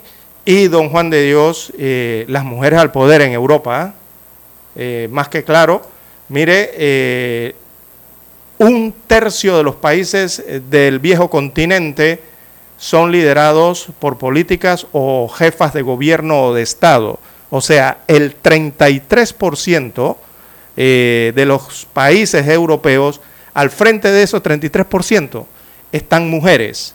Hay 16 mujeres eh, que son primeras ministros o presidentas en Europa y son las que sostienen el poder de ese tercio de los 50 países, territorios, países y territorios eh, que corresponden al continente europeo. Así que es un cúmulo importante de la presencia de la mujer al mando de eh, varios países. Recordemos, hoy eh, asume entonces Liz Truss para Gran Bretaña, que incluye Irlanda, Escocia e Inglaterra, pero también hay otras mujeres que están al frente de países, don Juan de Dios, como son Francia, es liderada por una mujer. Eh, también recordemos Escocia, Grecia, y hay una mujer de primer ministro. Suecia también la lidera una mujer. Dinamarca, Finlandia, Islandia, Estonia, Lituania, Eslovaquia, Hungría, Georgia, Serbia, Kosovo y Moldavia. Todos esos países europeos tienen a mujeres al frente de los gobiernos, don Juan de Dios. Así que importante presencia de la mujer. ¿eh? Es como una moda. Sí, sí, en Europa, ¿no? Las mujeres al poder en Europa, don Juan de Dios. Oiga, no hay nada más sabroso que trabajar con una jefa mujer, entonces. Ah, sí, como no, claro. Eso es bueno. Hay hombres que no le gusta, pero digo, a mí sí me gusta. No le gusta que, las mujeres le den instrucciones. que me instruyan, claro. Claro, cuando la mujer instruye, va mejor, ¿no? Así es. Oiga, y hablando de mujeres al poder, don César, son las 6:54 minutos. El juicio oral al que es sometida la vicepresidenta de Argentina, Cristina Fernández, por presunta corrupción durante su es la de los alegatos de la defensa. Es un escenario de fuerte convulsión política en Argentina. Este tramo clave del juicio ha comenzado luego de que la vicepresidenta fuera objeto del pasado primero día, eh, primero de este mes, de un intento de atentado en un contexto que de elevada tensión entre el oficialismo y la oposición, que ha crecido desde que el pasado 22 de agosto el fiscal que interviene en el proceso oral solicitara para ella pena de prisión de 12 años. El, en el caso se juzgan las presuntas irregularidades en la concesión de 51 obras públicas a firmas del empresario Lázaro Báez en el periodo 2007-2015, don César. Así que Cristina Fernández tiene un pie adentro y una afuera de la cárcel, don César. Así es, se investigan, ya comenzaron esos alegatos, ¿no? Eh, importantes por estos temas de corrupción por los cuales se investiga la, la política tan reconocida, ¿no? Allá en Argentina y que es actual vicepresidenta de Fernández. Eh, y en el caso que se investigan eh, unas media, medio centenar, son como 51, me parece que son o 52, obras públicas, eh, las concesiones en las obras públicas a firmas de empresarios, en el que resalta el nombre del empresario Lázaro Báez, como usted señala, durante el gobierno kirchnerista. Eh, la Fiscalía ha pedido 12 años de prisión para la actual vicepresidenta de Argentina y todo esto se da en medio de mm, lo que no ha quedado muy claro, don Juan de Dios, porque realmente no ha quedado muy claro eso de el atentado eh, contra Fernández de Quis, contra eh, Cristina eh, Fernández en este caso. está la duda de si realmente era un arma de, fuego o si se trataba de otro tipo de arma. Ya hablan de que es una posible arma de juguetes, de esta que lanzan agua, ¿verdad? y eso no se ha esclarecido hasta el momento correctamente, ¿no? Pero bueno, todo eso se da en medio del comienzo de este juicio allá en Buenos Aires, Argentina. Bueno, don César, y ayer martes volvieron las clases presenciales en Uvalde, Texas, a solo unos meses de la masacre de la escuela primaria Rock, que dejó 19 estudiantes y dos profesores muertos. Aunque la escuela donde ocurrió el tiroteo no abrirá, muchos estudiantes del distrito escolar se niegan a volver a las aulas por temor a los tiradores locos. Eso es un problema que ahora mismo se está viviendo en Estados Unidos en estos condados, donde se han dado estas masacres. Son las 6:58 minutos, señoras y señores, 6:58 minutos en su noticiero Omega Estéreo, el primero con las últimas y Bukele cita encuesta eh, para resaltar la aprobación del trabajo en seguridad por parte de los salvadoreños. El presidente del Salvador, Nayib Bukele, destacó ayer que el 95% de la población aprueba el trabajo del gobierno en materia de seguridad en momentos en el que el país se encuentra en régimen de sección para combatir a las pandillas. El 95% de los salvadoreños aprueban el trabajo, dijo Bukele, de acuerdo con la casa encuestadora, el 95% de la población califica como positiva la gestión de gobierno en el área de seguridad. El 91% de los salvadoreños está de acuerdo con las medidas tomadas contra las pandillas y que el 84% de la población considera que la seguridad ha mejorado en los últimos cuatro meses cuando Bukele ha encerrado a todo sospechoso de ser pandillero, don César. Allá en El Salvador. Así Tiene es. un régimen duro, ¿no? Eh, para, eh, contra las, las pandillas. Y bueno, tiene su tratamiento especial eso. Y Bukele está siendo muy querido, don Juan de Dios, hay que decirlo así. El hombre tiene Sí. altos porcentajes de, Ha bajado el índice de criminalidad. principalmente, ¿no? Y está llevando inversiones a El Salvador. Eh, por allí ya circulan desde hace una semana el inicio de trabajos para la construcción del nuevo Estadio Nacional de Fútbol en El Salvador, don Juan de Dios, el que va a reemplazar al Cuscatlán, tan conocido aquí en Panamá. Bueno, ese estadio, las, las, eh, las fotografías que hay de las maquetas, es un estadio súper moderno, don Juan de Dios, de verdad, eh, para El Salvador. Lo, va, lo están ya construyendo, han iniciado los procesos en una antigua, digo, en la escuela de militares en El Salvador. En esos terrenos va a estar ese nuevo estadio. Y ese estadio ha sido una donación del gobierno de la República Popular de China. Va a construirles ese estadio allá en El Salvador. China también está desarrollando proyectos de puertos en El Salvador y también les va a construir la Biblioteca Nacional del Salvador. Así que todas esas obras se están llevando a cabo allá en ese país centroamericano. Ya tenemos la señal desde Washington, Estados Unidos de América, en directo. Adelante, Dani.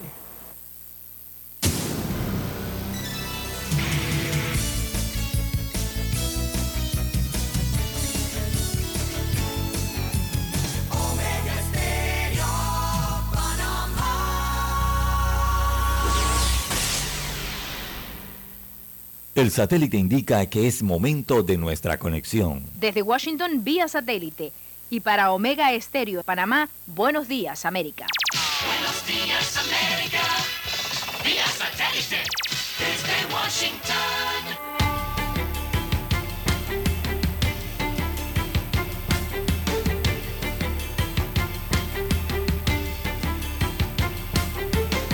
Desde Washington les informa Henry Llanos. Cientos de migrantes enviados desde Texas a Washington están hospedados en hoteles a cargo del gobierno local. Nos informa Diva Lizette Cash. La vida dentro de un hotel en la capital estadounidense representa la nueva realidad para cientos de migrantes que fueron enviados en buses desde Texas. Al menos ocho hoteles de la ciudad se han convertido en una casa temporal para indocumentados y sus movimientos son monitoreados por el gobierno capitalino. Sí, sí, claro, ellos aún todavía siguen viniendo y nos están acá ayudando a lo que es en la parte de la salud y educación, que es muy importante. La alcaldesa Muriel Bowser continúa hospedando y cubriendo sus necesidades básicas. Entre tanto, la dramática caída en el número de visas temporales de trabajo a inmigrantes durante la pandemia podría haberle costado a Estados Unidos al menos 82 mil millones de dólares al año en 2020 y 2021, según un estudio de expertos de la Rice University en Texas. El cierre de embajadas y consulados como resultado de las restricciones por el COVID-19 provocó que dejaran de emitirse en Estados Unidos visas para un estimado de 2 millones de migrantes en edad laboral. Estados Unidos solo tiene interés en el restablecimiento de relaciones energéticas con Venezuela, según dice el canciller de ese país. Desde Caracas nos informa Carolina Alcalde. Más allá de la liberación de dos ciudadanos americanos que estuvieron detenidos en Venezuela, el proceso iniciado con las conversaciones entre representantes de la Casa Blanca y el gobierno de Miraflores a principio de este año no ha mostrado nuevos signos de avance. Consultado sobre la posibilidad de normalización de las relaciones entre Venezuela y Estados Unidos, el ministro de Relaciones Exteriores, Carlos Faría, dijo Creo que pudiera darse. Hay algunas condiciones políticas que se están viendo, esperando elecciones de término medio en los Estados Unidos. Estamos esperando que eso pueda ocurrir. Carolina Alcalde, Voz de América, Caracas. Al menos 46 personas fueron reportadas como muertas y 16 como desaparecidas luego de un terremoto de magnitud 6,8 que sacudió el lunes la provincia de Sichuan en el suroeste de China, provocando aludes y sacudiendo edificios de Chengdu, la capital de la provincia, cuyos 21 millones de habitantes se encuentran ya bajo un confinamiento implementado por el COVID-19. El terremoto azotó una zona montañosa en el condado de Luding poco después del mediodía, según el Centro de Redes Sismológicas de China. Desde Washington vía satélite y para Omega Estéreo de Panamá hemos presentado Buenos días América. Buenos días, América. Vía satélite. Desde Washington. La mejor franja informativa matutina está en los 107.3 FM de Omega Estéreo. 5.30 AM. Noticiero Omega Estéreo. Presenta los hechos nacionales e internacionales más relevantes del día. 7.30 AM. Infoanálisis. Con entrevistas y análisis con los personajes que son noticia. De 8 y 30 a 9 y 30 de la mañana. Sin rodeos. Con Álvaro Alvarado. De lunes a viernes. Por Omega Estéreo. Omega Stereo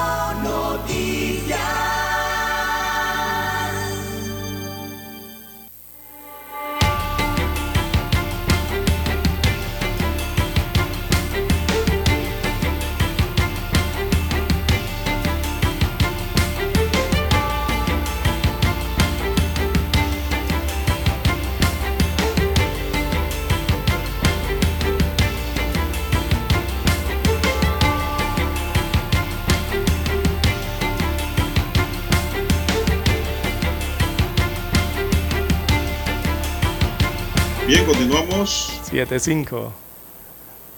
Sí. Unos 560 mil dólares lograron retirar de cuentas de diversos bancos los integrantes de una red de estafa desmantelada mediante la operación Sin Swapping, que permitió la aprehensión de 12 personas en las provincias de Panamá, Panamá Oeste y Colón. Uno de los detenidos es venezolano y tenía alerta roja de Interpol por comisión de delito económico. La Policía Nacional detectó que se valían de las técnicas del phishing o el SIM swapping para obtener información personal y bancaria de las víctimas, acceder a sus cuentas y movilizar dinero. Además del phishing, ahora en Panamá este grupo criminal utilizó la técnica del SIM swapping, que consiste en duplicar las tarjetas SIM en dispositivos móviles, cuyos números están asociados a cuentas bancarias y aplicaciones de banca en línea. Trascendió que hay personal también de los bancos investigados muy sospechosos de ser socios de estos delincuentes que se habían llevado ya, don César, 560 mil dólares con estos métodos. Eh, Más de medio millón de dólares. Así es, don Juan de Dios. Primero. Sí, hay que tener cuidado con el phishing, ¿verdad? De- en Panamá. El phishing es la suplantación de la identidad, así se le conoce en inglés. Suplantan tu identidad, ya sea en las redes, en tus cuentas, en el internet, bueno, en todo eso te suplantan, incluso hasta físicamente ya hacen hasta cédulas, ¿no? Por ahí viene el tema del phishing, pero traen a colación el, otro tema que ya tiene que ver con las estafas eh, con estas tarjetitas de las memorias, o sea, la tarjeta SIM que trae el celular, es la que activa y, y permite que tú puedas hablar, tengas data y tengas todo esto, ¿no? Eh, esas estafas de duplicación, esas SIM, eh, están pirateando, simplemente te están pirateando la, la tarjeta celular y como en el celular tienes todos tus datos personales y la mayoría de la gente a veces hace guardar eh, las contraseñas dentro del celular, don Juan de Dios, entonces quien te, eh, quien te suplanta o te duplique esa tarjeta SIM tiene acceso a todo eso, todos esos datos, don Juan de Dios, y los utilizan entonces para delinquir o para, o, o para dejarte a ti eh, eh, sin dinero, don Juan de Dios, que es lo principal que hacen, ¿no? Bueno, la policía activada, don César, que ha dado con esta banda de maleantes, porque no es otra, pero también la gente a veces cae en don César. Hay gente que le llegan correos maliciosos, correos extraños, de que de un banco, y empiezan a dar información allí por ese mismo correo. Cuando usted le llegue estos correos, mejor llame, espere con calma al día siguiente y llame al banco. El día siguiente y pregunte qué es lo que está pasando. Hay que tener mucho cuidado, don César. Sí, cuando, usted ve que trata de hacer transacciones eh, que comúnmente realizaba fácilmente desde su aparato celular, cuando son estas transacciones ¿no? de, de cash eh, o, o de transferencia de dinero, Usted ve que regularmente las hacía fácil, de forma fácil, pero de pronto el celular le complica más, no termina la transacción o, o se entorpece ¿no? la comunicación en ese sentido del celular al hacer la transferencia, mejor es que revise bien, ¿ah? eh, porque su celular podría estar siendo suplantado también. Vamos hacia adelante. Don César, tengo un anteproyecto de ley que le va a llamar la atención.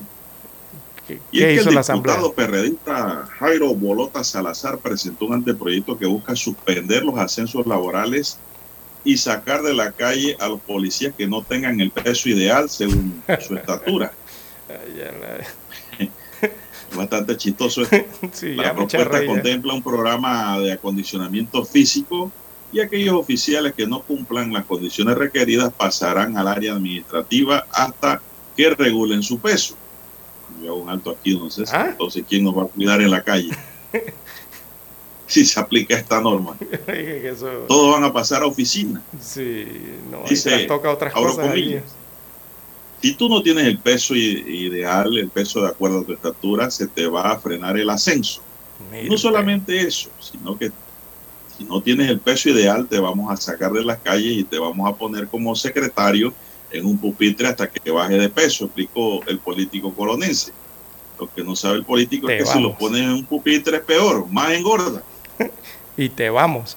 Oiga, oiga, oiga, ¿cómo se, ¿cómo se refiere a esa argumentación? Eh, esta está buena para la cáscara. Esa sustentación. Para Salazar no se pueden tener a esos políticos inflados que no pueden correr, dice, a esos policías, perdón. Mm. Los políticos sí pueden andar inflados por ahí, pipones, eso sí, pueden eh, robar y llenarse. Que la Para Salazar no se puede tener a esos policías inflados, dice en la policía, eh, porque no pueden correr. Entonces, eh, no pueden subir una escalera porque están cansados. Y aún así, dice, lo suben de rango, dice Jairo Salazar. ¿Qué le parece? Parece bueno y como que no tiene sentido también. Primero, primero que nada, don Juan de Dios, bueno, uno sonríe un poco, ¿no? Eh, por la forma en que se presentan estos proyectos, estos proyectos, la forma en que se presentan, uno. Y la verdad yo pienso que para eso no se necesita una ley de la República, don Juan de Dios. una ley para eso, para hacer rebajar eh, o, o mantener en buen estado físico o en línea, como decimos en Panamá, a los miembros de la Policía Nacional. Yo creo que hasta allá no se necesita quizás un proyecto de ley, y menos aún que, que establezca condiciones para eh, aumentos salariales o promociones dentro de la institución, de, rango y estos, ¿no? Eh, creo que va muy allá. Eh, yo lo que haría, don Juan de Dios, es correcto, o sea, de cierta forma es correcto lo que dice el diputado de Colón, eh, pero yo no lo haría a través de un proyecto de ley, yo creo que no se requiere eso. Eh, es cierto que la policía, mire, en Panamá la los policías se nutren mal, aunque usted no lo crea, la mayoría de los policías se nutre mal, aunque usted los vea gorditos y así por aquí comiendo en el desayuno, el almuerzo, en la cena, metidos en restaurantes comiendo. Pero se nutren mal, que es el problema. Y en alguna medida la propia institución, de la fuerza pública, que incluye la Policía Nacional, tiene la culpa de eso. Yo lo que haría sería enviar periódicamente a los policías con sobrepeso, o sea, estos gordos, estos panzones, ¿no? Enviarlos a un programa específico, a sus centros de capacitación. si ellos... No, no, pero si es que los hay, don Juan de Dios. Eh, yo no le estoy diciendo ninguna mentira, es una realidad. Entonces, eh, la Policía Nacional tiene cantidad de instalaciones, don Juan de Dios. Tiene centros de capacitación, tiene campamentos, inclusive tiene la ACAPOL, allí donde van los que están aspirando a ser policía. Bueno, también tiene instalaciones allí y allí se puede tratar de reducir ese sobrepeso, don Juan de Dios, mediante un estricto régimen de ejercicio físico y sobre todo una dieta rigurosa, ¿verdad? Otra cosa que hay que hacer en la Policía Nacional. Desde mi punto. La, don César, la Fuerza de Defensa hacían ejercicio. Ajá, usted lo veía corriendo a las 4, 3, 4 de la mañana. Obligatoriamente, de madrugada lo hacían. Pero aquí, desde que llegó la famosa democracia, dijeron: no, hombre, ellos son trabajadores también. De 8 horas nada más. Tienen, tienen derecho a trabajar 8 horas, a las 5 o 6 de la tarde ya pueden ir preparándose para irse. Antes no era así. No, no, no. Otra cosa que... que ir a hacer ejercicios en la madrugada. Exacto. Antes de salir a la calle. ¿Y por qué se han puesto barrigoncitos, don Juan de Dios? es que los motivos están allí mismo. Cualquier maleante, cualquier maleantillo les pega en la calle si por ahí están los videos. Sí, pero ¿por qué ocurren esas cosas? Mira, hay que ver. Yo en la Policía Nacional ordenaría la eliminación de ciertos beneficios que tienen los miembros de la Policía Nacional, sobre todo esos beneficios que tienen que ver con comercios y restaurantes, restaurantes de comida rápida, porque la policía llega a los descuentos, ¿verdad, don Juan de Dios? a los que tienen derecho, ¿verdad? Por beneficios de estar, de estar en la policía. Pero lastimosamente son en tipos de restaurantes que no son de una buena dieta, don Juan de Dios. Entonces por allí es que usted los ve, que van aumentando de precio. Digo, eh, hay cadenas de restaurantes de comida rápida, don Juan de Dios, entiéndase, eso es comida chatarra, eso es así, porque es así lastimosamente. y hay otras diversas medidas que se deben adoptar eh, para que los policías no se engorden y algunos andan por allí y, usted no le gusta que yo le diga panzones a los policías, pero es lo que pasa, andan de panzones. Sí me gusta, eh, eh, que no, mira, hay policías que no caben ni en el uniforme, don Juan de Dios, ¿usted no lo ha visto? Hay policías que no entran en el uniforme, porque eso es, eh, y eso es inaceptable, es inaceptable para un policía, se trata del uniforme. Mira que ya estuvieron, ya estuvieron viendo el tema en la asamblea de los tatuajes y, el, y, la piedra angular es el tema del respeto, el honor y el uniforme. Ese proyecto de ley de los tatuajes al final, la piedra angular es el uniforme y el respeto al uniforme de esos entes de seguridad. Por eso es que ve que le dicen que los tatuajes de los antebrazos, en el cuello, en la cara, en los oídos, los piercing, los aretes en las orejas, todo eso te lleva relación. Incluso acá con el tema del exceso de peso, porque es inaceptable que un policía ande apretado en el uniforme de la Policía Nacional. Eh, eh, eso deja mucho que decir de la profesión y deja mucho que decir de la institución, don Juan de Dios. Y es que los agentes con sobrepeso al final representan un problema para la propia institución, así como lo representa para el seguro y para el Ministerio de Salud y cualquier hospital o policlínica eh, una persona obesa porque tiene problemas de salud, porque está obesa. Bueno, así mismo le pasa a esa institución con los que tienen sobrepeso. Entonces, hay muchos problemas si eres un policía gordo. Ya este diputado dijo algunas de las situaciones, ¿no? Que no pueden subir escaleras, no pueden correr, no pueden diputado Salazar no es mentira. Exacto, es cierto, es de, cierta forma, ¿no? Pero yo no creo que para llevarle una ley de la República y hacer esto, se digo, se necesita una ley. no es necesario. Eso se puede hacer a través de otros mecanismos. Del día, don César, del jefe, del director nacional. Sí. una orden del día ya. es suficiente. Y un programa específico, especial, listo. Y puede contribuir a ayudar a sus propios miembros en estos estamentos de la fuerza pública. Bueno, aquí me escribe un policía jubilado, don César, dice, los gordos denigran la institución. ¿Se vio lo que le digo? informe en cualquier policía del mundo es así. Así es. Eso demuestra incapacidad, dice aquí el amigo oyente, policía oficial jubilado. Exacto. ¿Por qué? Porque físicamente un policía gordo se convierte en un policía lento, no se pueden mover, eh, trabajan con lentitud. Y tú en la policía necesitas gente ágil, don Juan de Dios. Eso es inaceptable si eres un oficial encargado de detener a criminales, de detener a ladrones, a correr tras un carterista, eh, a alguien que va en fuga, por ejemplo, eh, en una persecución de una ronda a pie. Imagínense que en esa ronda hay un poco de gorditos. ¿Qué, van a perseguir? yo, hago una observación ¿Ah? aquí. Tienes que ser hábil, moverte rápido. Diga, diga, Escúcheme. Ya para antes de irnos a la pausa, una observación, Dani. ¿Por qué en los linces no hay gordo? Y si hay, son mínimos y debe ser por asuntos de hormonas. Ajá, ¿verdad? Un asunto hormonal. ¿Por qué la policía lince no es gorda y pipona? ¿Por qué el resto de la policía no puede ser igual? Bueno, ahí puede, ahí puede encontrar ¿ve? la solución al resto de los, de los cuerpos o los estamentos o las unidades en que se divide la Policía eh, Nacional. Bien, vamos a la pausa, a la última, don Dani, regresamos.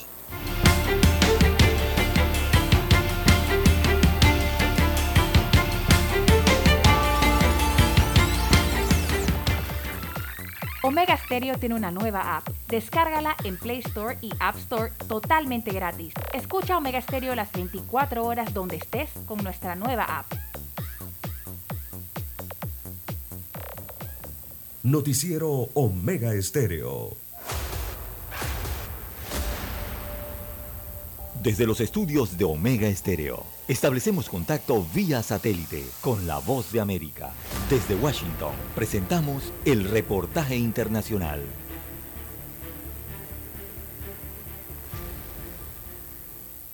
Cuando aún faltan 36 meses para la celebración de los 200 años de independencia de Bolivia, el presidente Luis Arce inauguró el Plan Estratégico Nacional del Bicentenario, que contempla, según dijo, la implementación de obras de gran impacto económico para el país. Al respecto, la jefa de bancada de la opositora Creemos, Centarrec, manifestó a La Voz de América que este anuncio responde a una campaña electoral del movimiento al socialismo rumbo a los comicios generales que se realizarán en ese mismo año, 2025. Todo está hecho en Bolivia ahorita con vistas a la elección no se está haciendo ninguna gestión de acuerdo al tiempo y a las necesidades que estamos viviendo. Además, estas obras faraónicas son propias de todas las promesas del movimiento al socialismo, las hizo Evo Morales en su momento y son generalmente elefantes blancos. Carreteras, plantas industrializadoras y siderúrgicas, centros de tecnología, salud y educación, además de plazas, parques y museos, son las obras que está contemplando el gobierno central para el Bicentenario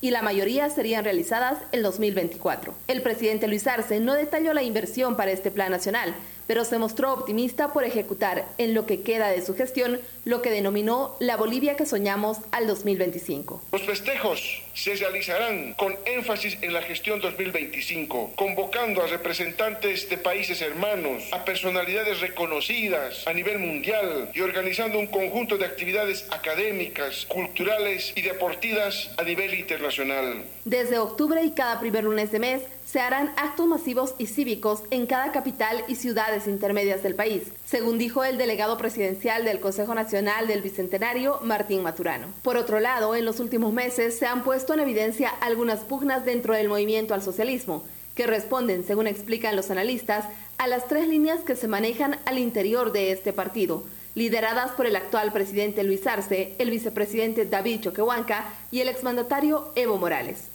Sin embargo, representantes del oficialismo niegan cualquier división y aseguran que se respalda la gestión del presidente Arce. Fabiola Chambi, Voz América, Bolivia.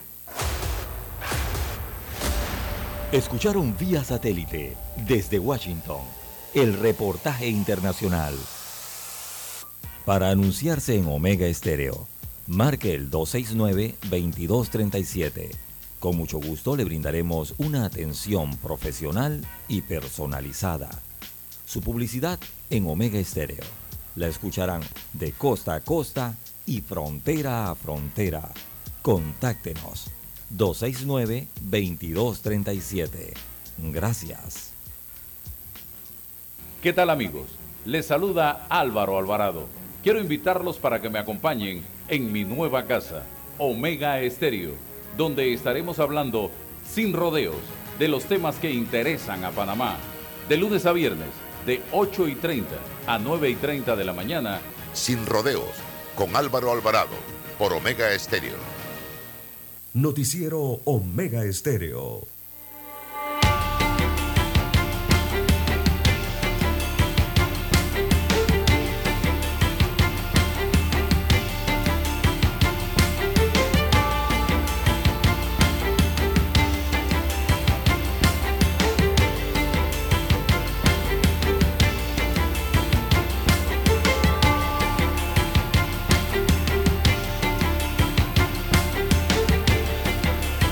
Bien, seguimos. Bueno, Dani se ha vuelto a poner piponcito después de la operación. ¿eh? Estaba fit después que lo operaron, Dani, pero ¿qué pasó? Le está metiendo duro al macarrón también, o le está metiendo a la chatarra. dice, dice que después lo van a confundir con un oficial de policía. Programa también con los policías para que baje de peso. Oiga, no, dice ayer, eh, yo escuché la exposición de motivo don César de Jairo Bolota sobre eso y dice que los policías no tienen movilidad por la gordura que tienen. correcto. Dice que lo pudo probar allá en Colón cuando se dieron las manifestaciones, las últimas, que fueron grandes. Dice que los policías lo querían agarrar a él y amarrarlo y él no podía, no lo podían con él porque él se les agachaba, le hacía la pacheca, les daba la vuelta y los policías con ganas de agarrar a, a, a Bolota y no podían. Y no podían, porque estaban Bolota sí estaba, dice, en condiciones. en condiciones, estaba fit. Y al final, dice, cuando lo querían agarrar, él le metía primera, bajaba segunda, cogía tercera y cuarta. ¿Dónde lo iba a agarrar un policía? Dice. Oh. En las manifestaciones de Colón. Imagínese. Lo Imagínese el mismo diputado. Él ahí mismo lo vivió, él mismo fue el ejemplo. Imagínese usted, que él mismo lo vivió, ¿no? Él lo vivió, pero él, él lo vivió como protestante. Como protestante en este caso, sí. En Colón. Pero no lo podían agarrar, dice que va. Él le jugaba la pacheca. Ay, Porque ay, estaban ay. gordos, no podían quebrar rápidamente el cuerpo. Oiga, Eran sí. como dice mastodontes. Sí, sí, aquí en Panamá. dinosaurios. Sí. Aquí en Panamá, don Juan de Dios, eso se ve por todos lados. A- Aquí hay ejercicios y hay dietas específicas para eliminar los kilos de más y también disminuir el tamaño del abdomen. Pero si eso lo hacen la gente en la casa. No, no ve que acá rato la- Yo las damas César, siempre andan con, con que estos, que arrancar por lo estos programas. Un régimen alimenticio adecuado. Claro. Comida sana. Eh, eh, usted- Por ahí hay que empezar. sí, la Y comida dos, chatarra hay que eliminársela. El gobierno de Nito Cortizo, don César, eh, el exdirector Mirone los quiso poner en orden, acuérdese. ¿Se acuerda de ese video cuando comenzaron, llevaron a los gorditos a correr, a a la cinta costera? Mirones Eso fue en la cinta adelante, ¿eh? costera. Me acuerdo. En la, las dos veces que fue director de la policía, yo lo vi corriendo allá en Amador. Nadando, Un una vez se de tiró a la bahía también a nadar, creo que fue. Ese mismo, sí. Y él iba adelante. Eh, pero bueno, Ese es un director. exacto. ¿Por qué? Porque lo... Pero eso, se fue Mirone, se acabó, el- se acabó la, la física. Exacto. sí. Después lo pusieron de que hacer zumba. Pero entonces le ponían de instructor a un, a un hombre con mucho movimiento raro. Y eso como Era muy rítmico. a ellos. Era muy rítmico el instructor. ¿Ah? Era demasiado rítmico Demasiado. y cadencioso. ¿Qué va? Esas cosas así no son. Oiga, ponga un instructor de verdad de física y de gimnasia. Un maestro de educación física. Exacto, sí. La importancia de la Todo educación debidamente física. formal y no con relajo, porque aquí todos lo forman un relajo. Eh, eh, estas cosas tienen que mejorar, don César. Y esto sí, es un sí, llamado porque eso forma parte de la seguridad ciudadana, don César. Sí, y Tenía- sobre... tener policías físicamente adecuados para combatir a los criminales y al a los delincuentes. Eso por una parte y lo otro por el respeto, don Juan de Dios. El respeto que hay que tener por la seguridad y por la institución, por la Policía Nacional. Por el hombre. respeto, como dijo aquí el oficial jubilado que me acaba de escribir. Bueno, se nos acabó el tiempo y el tema, un tema interesante.